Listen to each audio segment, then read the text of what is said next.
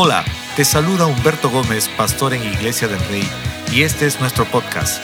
Quiero agradecerte por acompañarnos el día de hoy a poder ser inspirados y animados, dejando que Dios pueda seguir moviéndose en nuestras vidas. Disfruta del mensaje.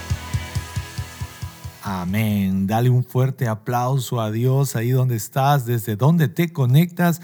Bienvenido a este tiempo donde celebramos las bondades de Dios y donde buscamos que usted y yo podamos establecer sobre nuestras vidas principios de la palabra que desarrollen nuestra vida, que nos lleven al propósito y hacia la voluntad de Dios. Así que feliz me siento de reencontrarnos y en esta oportunidad también hacerles recordar y nuestro agradecimiento por todas las personas que se han sumado para nuestra iniciativa navideña, preparando las canastas navideñas para obsequiarlas. Muchas gracias a los que ya han hecho llegar toda su ayuda y si aún no te has sumado, queremos animarte a que te conectes con nosotros a través del chat o también escribiéndonos en informes y seas parte de esta gran iniciativa por Navidad que a través de nuestro programa de Unos por Otros y nuestro banco de alimento estamos llevando adelante. Feliz de reencontrar encontrarnos en este tiempo y en esta hora quiero hablarles un mensaje que titulé El resultado de confiar en Dios. Les mostraba a través del libro de Proverbios el capítulo 3, versículos 5 al 6, algunos principios importantes cuando hablamos de confiar en Dios.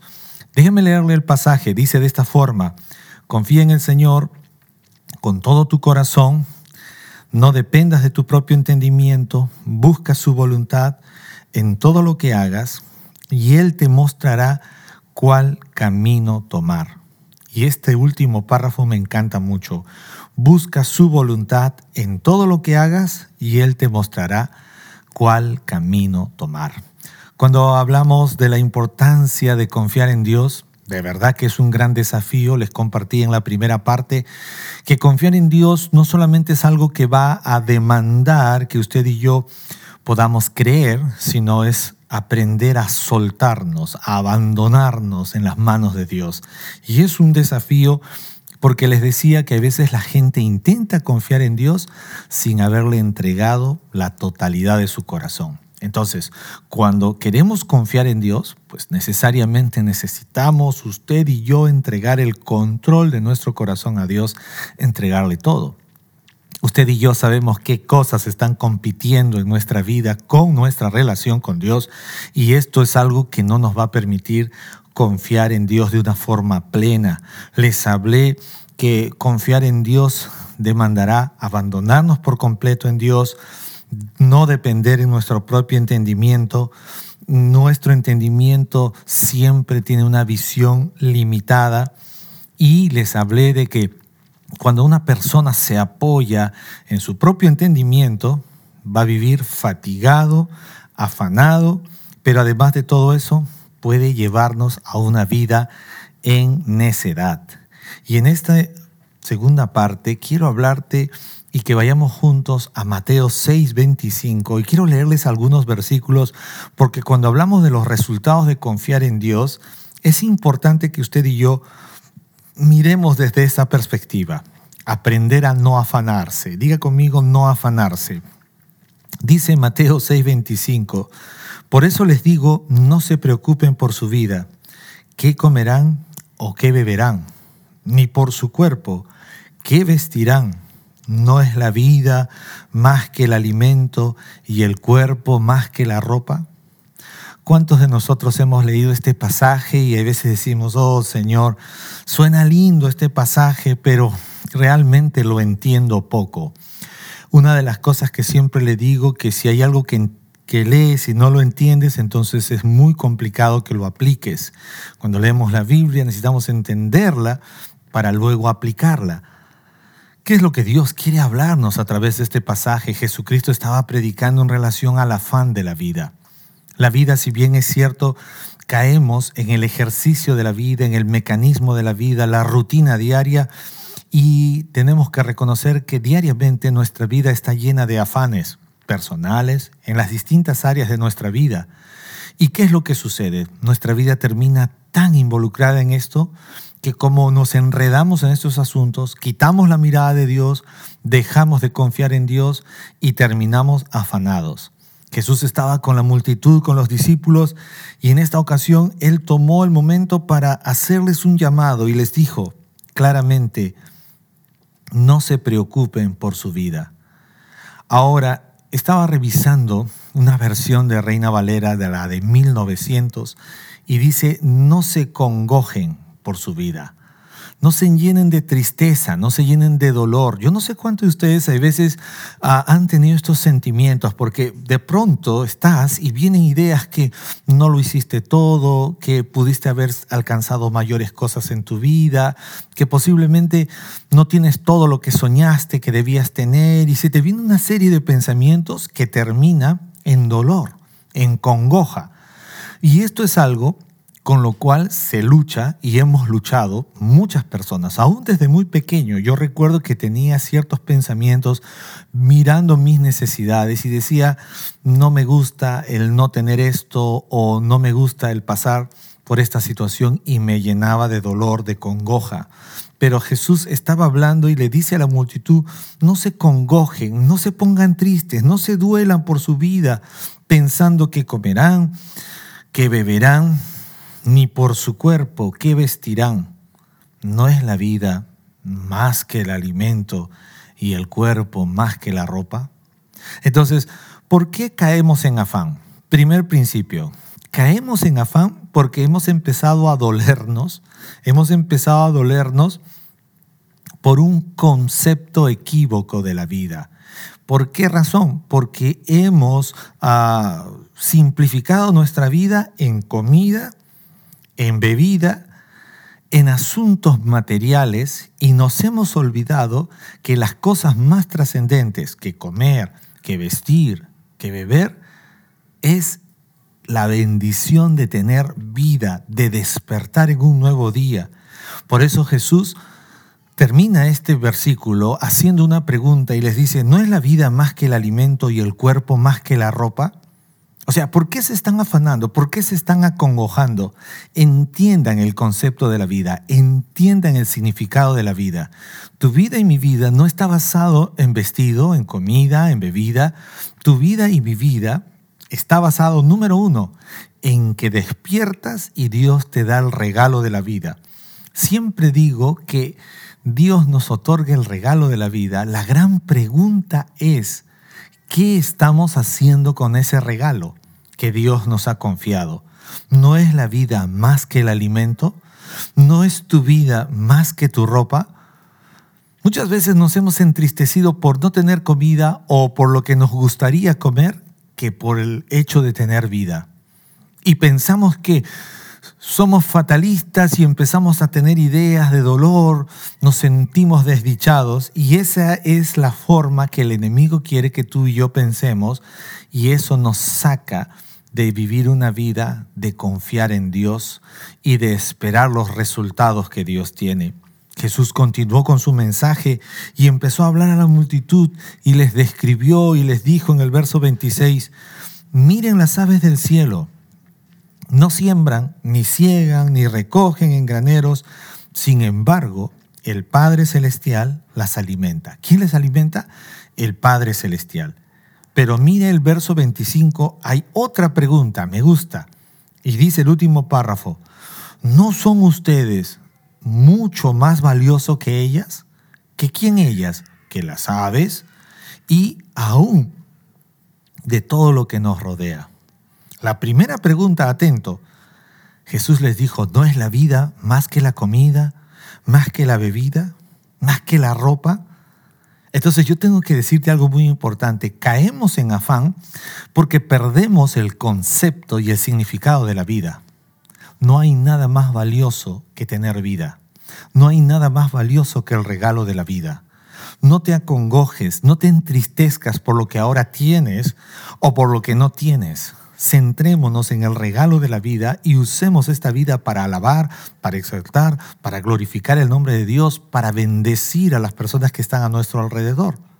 Pero en la segunda parte que les he leído, el segundo versículo, Jesús les hace recordar a la multitud y nos hace recordar a nosotros y les dice, mire, las aves no siembran, ni ciegan, ni tampoco tienen un almacén, sin embargo, el Padre Celestial las alimenta.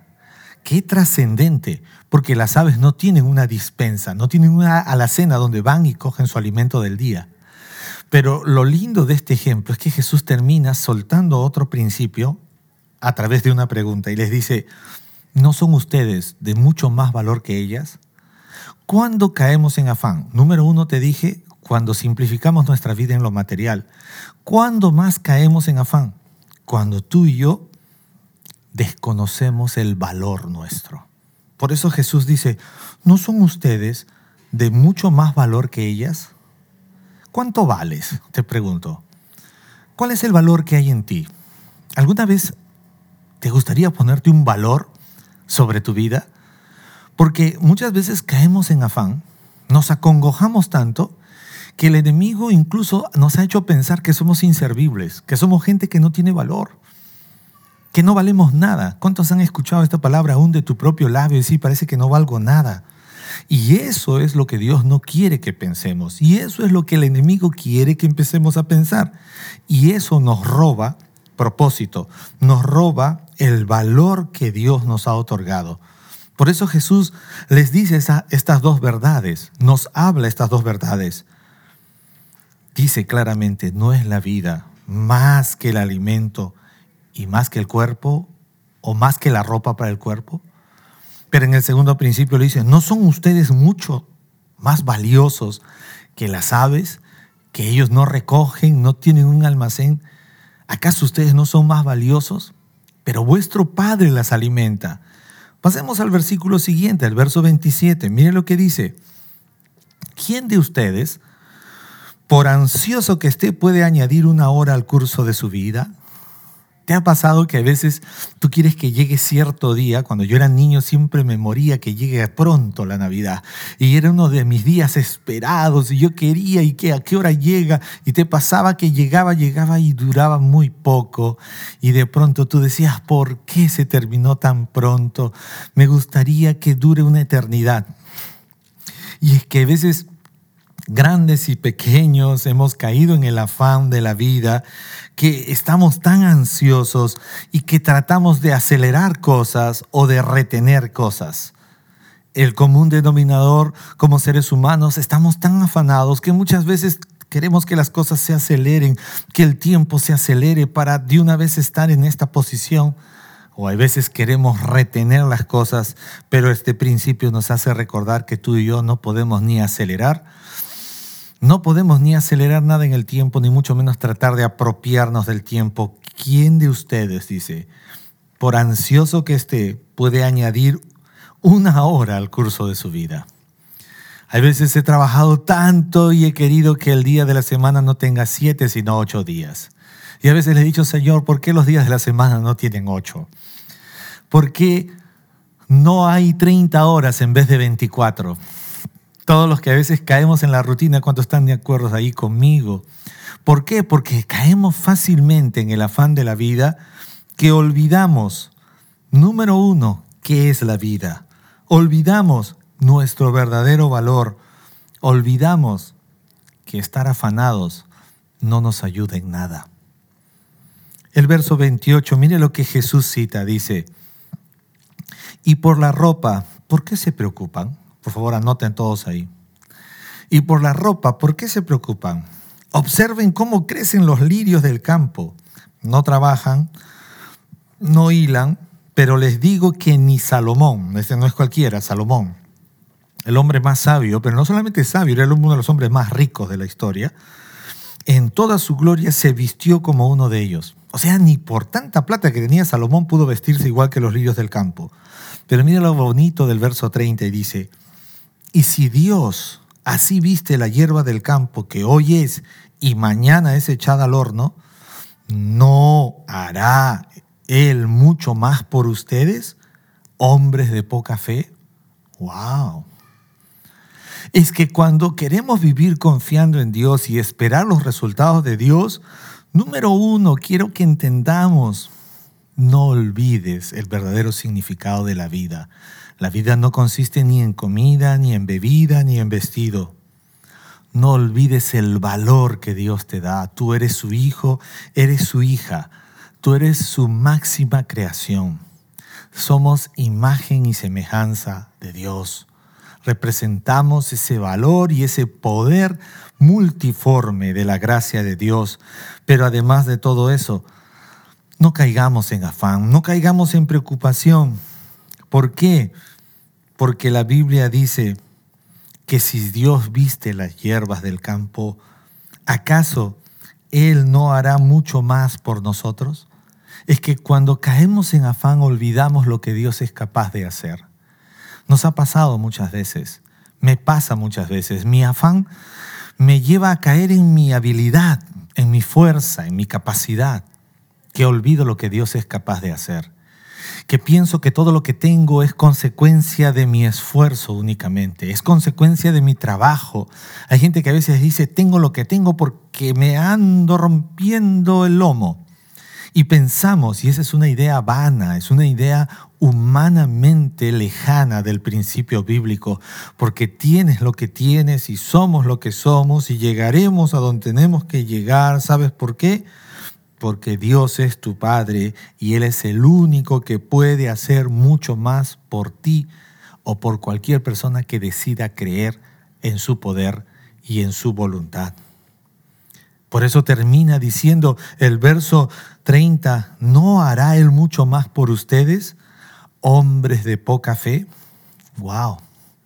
Y es que cuando caemos en afán, nuestra fe se desgasta, nuestra fe empieza a drenarse, a perderse, a salir de nuestra vida y empezamos a vivir por afán y ya no por fe. Mucha gente hoy en día nos vamos a ver tentados a esto, pero recuerda, Hebreos 11:6, pues sin fe es imposible agradar a Dios. Y todo aquel que se acerca a Dios debe saber que Él existe y que Él es recompensador de los que le buscan. La Biblia dice en el verso 31, el consejo principal dice, por tanto, no se preocupen, diciendo, cuidado con lo que dices. ¿Sabías que tus dichos pueden aumentar tus preocupaciones? Miremos este versículo con atención. Quiero entrar a la recta final de este mensaje. Por tanto, no se preocupen diciendo, no se preocupen diciendo. A veces estamos hablando palabras que en vez de hacernos crecer en nuestra fe, nos hacen crecer. ¿En qué? En preocupación. No se preocupen diciendo, ¿qué comeremos? ¿O qué beberemos?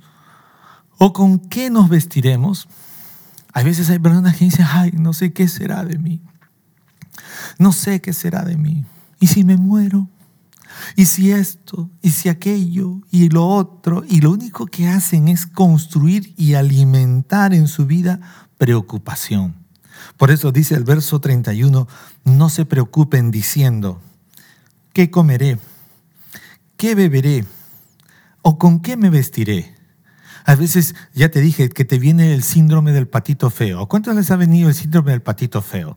Que se sienten miserables. A algunos les viene el síndrome del chavo, ¿no? Que no tengo nada más que mi barril, ¿no? Mi pantaloncito de siempre con mis tirantes y nos viene. Yo, por ejemplo, fui un adolescente que en una época de mi adolescencia, pues mis padres pasaron dificultades y solo tenía más que dos pantalones, dos pantalones, ¿tú me entiendes? Era uno jean y uno era de drill.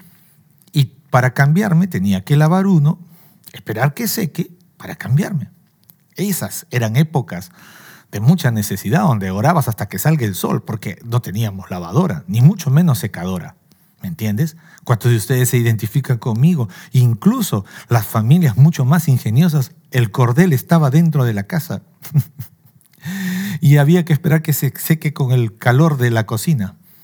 Y es que hemos pasado dificultades. ¿Cuántos de ustedes están allí? Quizás algunas personas, sé que muchos son eh, eh, ricos, acaudalados ahí escuchándome y son de otra generación, pero en mi generación, incluso hasta la plancha o sea, habían dificultades en muchos estilos de vida, pero mire lo que dice la palabra. No se preocupen diciendo, cuidado con lo que hablas. Que tus palabras, que mis palabras no me causen preocupación, sino más bien me despierten fe. Que tus palabras y mis palabras levanten el nombre de Cristo. Que tus palabras y mis palabras exalten su nombre. La Biblia dice, la vida y la muerte están en el poder de la lengua. Y tú y yo nos saciaremos de lo que salga de aquí. Cuidado con nuestras palabras. Mucha gente está siempre hablando fatalidades. Mucha gente a veces en vez de entregar fe, habla preocupaciones. Dios tiene el control. Se lo dije en la primera parte. Si Dios lo ha dicho, así será. Si Dios lo ha dicho, así se hará. Porque es así. Porque Dios quiere que tu relación con Él, tu confianza en Él tenga resultados. Por eso cuidado, no te preocupes diciendo. A veces hablo con algunos solteros, ay, no sé si me casaré. Ay, ¿cómo están los tiempos? Ya no sé si me casaré. A mí me encanta escuchar mis hijos, están llenos de sueños. A veces yo le digo, hijos, ya quiero caminar las calles de oro, el mar de cristal, ya que venga el Señor, le digo. Papá, por favor, me dice mi hijo, yo quiero tener mi familia, yo quiero hacer esto. Y aunque no lo crean, porque yo podría decir que carnal es mi hijo, ama más el mundo que el cielo. Pero me pongo a pensar y digo, qué lindo, porque tiene sueños. Qué lindo, porque él añora con ver a Dios a través de un estilo de vida nuevo. Converso con mi, con mi segunda hija y me dice lo mismo. Y me dice, papá, yo quiero esto, yo quiero aquello. Y esto es lo hermoso de la vida. ¿Por qué? Porque la gente que vive confiando en Dios se alimenta de palabras que no aumentan su preocupación, sino que aumentan su fe. No te estés preguntando si me casaré o no me casaré, que con quién me casaré, o de repente estás deshojando margaritas, me quiere, no me quiere, me quiere, no me quiere. Tengo que animarte y decirte, no te preocupes, no te afanes, no te acongojes, que Dios ya sabe de qué tienes necesidad y Él va a suplir todas vuestras necesidades conforme a sus riquezas en gloria. ¿Cuántos pueden regalarme un amén allí por el chat? Él suplirá, diga, Él suplirá, Él lo hará, Él proveerá, Él nos sustentará. Este pasaje es muy profundo. En el verso 32 dice, porque los gentiles buscan ansiosamente todas estas cosas que el Padre Celestial sabe que ustedes necesitan todas estas cosas. Repítelo conmigo. Dios ya sabe que tengo necesidad de estas cosas. Él ya sabe. Diga conmigo, Él ya sabe. Mucha gente piensa que Dios se va a enterar de su necesidad recién cuando ora. estás equivocado. Si por esa razón te conectas el martes, estás equivocado. Si por esa razón vas a ayunar, estás equivocado. Él ya sabe. Diga conmigo, Él ya sabe. Nosotros oramos porque amamos, adoramos, honramos, exaltamos el nombre de Dios. Nosotros no vamos a orar para hacerle recordar a Dios, porque estaríamos diciendo, entonces Dios, no se te vaya a olvidar. No, Dios no es así. Él ya sabe. Diga conmigo, Él ya sabe. Él ya sabe, joven soltero, que te quieres casar. Él ya sabe que te quieres ir a la universidad. Él ya sabe que necesitas un departamento, una casa. Él ya sabe. Él ya sabe. Dígalo conmigo. Él ya sabe. Hace un instante te dije, si Dios lo ha dicho, así será. Si Dios lo ha dicho, así se hará. Y si Dios ya sabe, Él te lo dará. Si Dios ya sabe, Él te lo dará, Él lo pondrá en tus manos. Él sabe de qué tenemos necesidad. ¿Cuántos pueden decir amén a esto? Él sabe que tienes necesidad de todas estas cosas. Jóvenes, no quiero eh, desanimarlos, quiero animarlos, quiero que sueñen. Él sabe la carrera que debes estudiar, por eso vea la presencia de Dios. Déjate de estar este, pensando eh, en cosas que no te alimentan. Ve a la presencia de Dios. Salmo 139 dice que cuando éramos un embrión, Él ya nos conocía. Él sabe cuál es tu vocación, sabe cuál es tu llamado. Él sabe todo lo que tú realmente debes y tienes que hacer. Vayamos a la fuente correcta, vayamos a la puerta correcta. La Biblia dice, el verso 33, busquen primero su reino y su justicia, y todas estas cosas le serán añadidas. No voy a ampliar este versículo porque hay una serie que puedes ir al podcast y escuchar esa serie completita, que es muy trascendente. Y a propósito, te animo a escuchar esa serie, porque es un buen punto, es un buen momento, pero te estoy predicando en relación a no afanarte, porque cuando me afano, me olvido de que Dios ya sabe de que tengo necesidad. No caigamos en afán Último punto, verso 34. Por tanto, diga conmigo, por tanto. Además, por consiguiente, en conclusión, mira lo que dice el verso 34. No se preocupen por el día de mañana. ¿Qué? No se preocupen por el día de mañana, porque el día de mañana se cuidará de sí mismo. Bástenle a cada día sus propios problemas. ¿Cuántos están preocupados por mañana? Mira lo que dice la Biblia, no te preocupes. No me vaya a malinterpretar, porque hay gente que dice, ya no me preocupo, entonces ¿qué hago? ¿Me echo a dormir todo el día? No, está diciendo, no te acongojes, no te duelas, no te entristezcas por el día de mañana, ni mucho menos pensando en qué comerás, qué vestirás, qué beberás. No, no lo hagas, porque el día de mañana, diga conmigo, el día de mañana se cuidará de sí mismo, se cuidará de sí mismo. Bástenle a cada día sus propios problemas. Dios no quiere que te preocupes por mañana. Algunos de nosotros somos gente tan planificada que ya estamos pensando no solamente en mañana, ya estamos pensando en enero.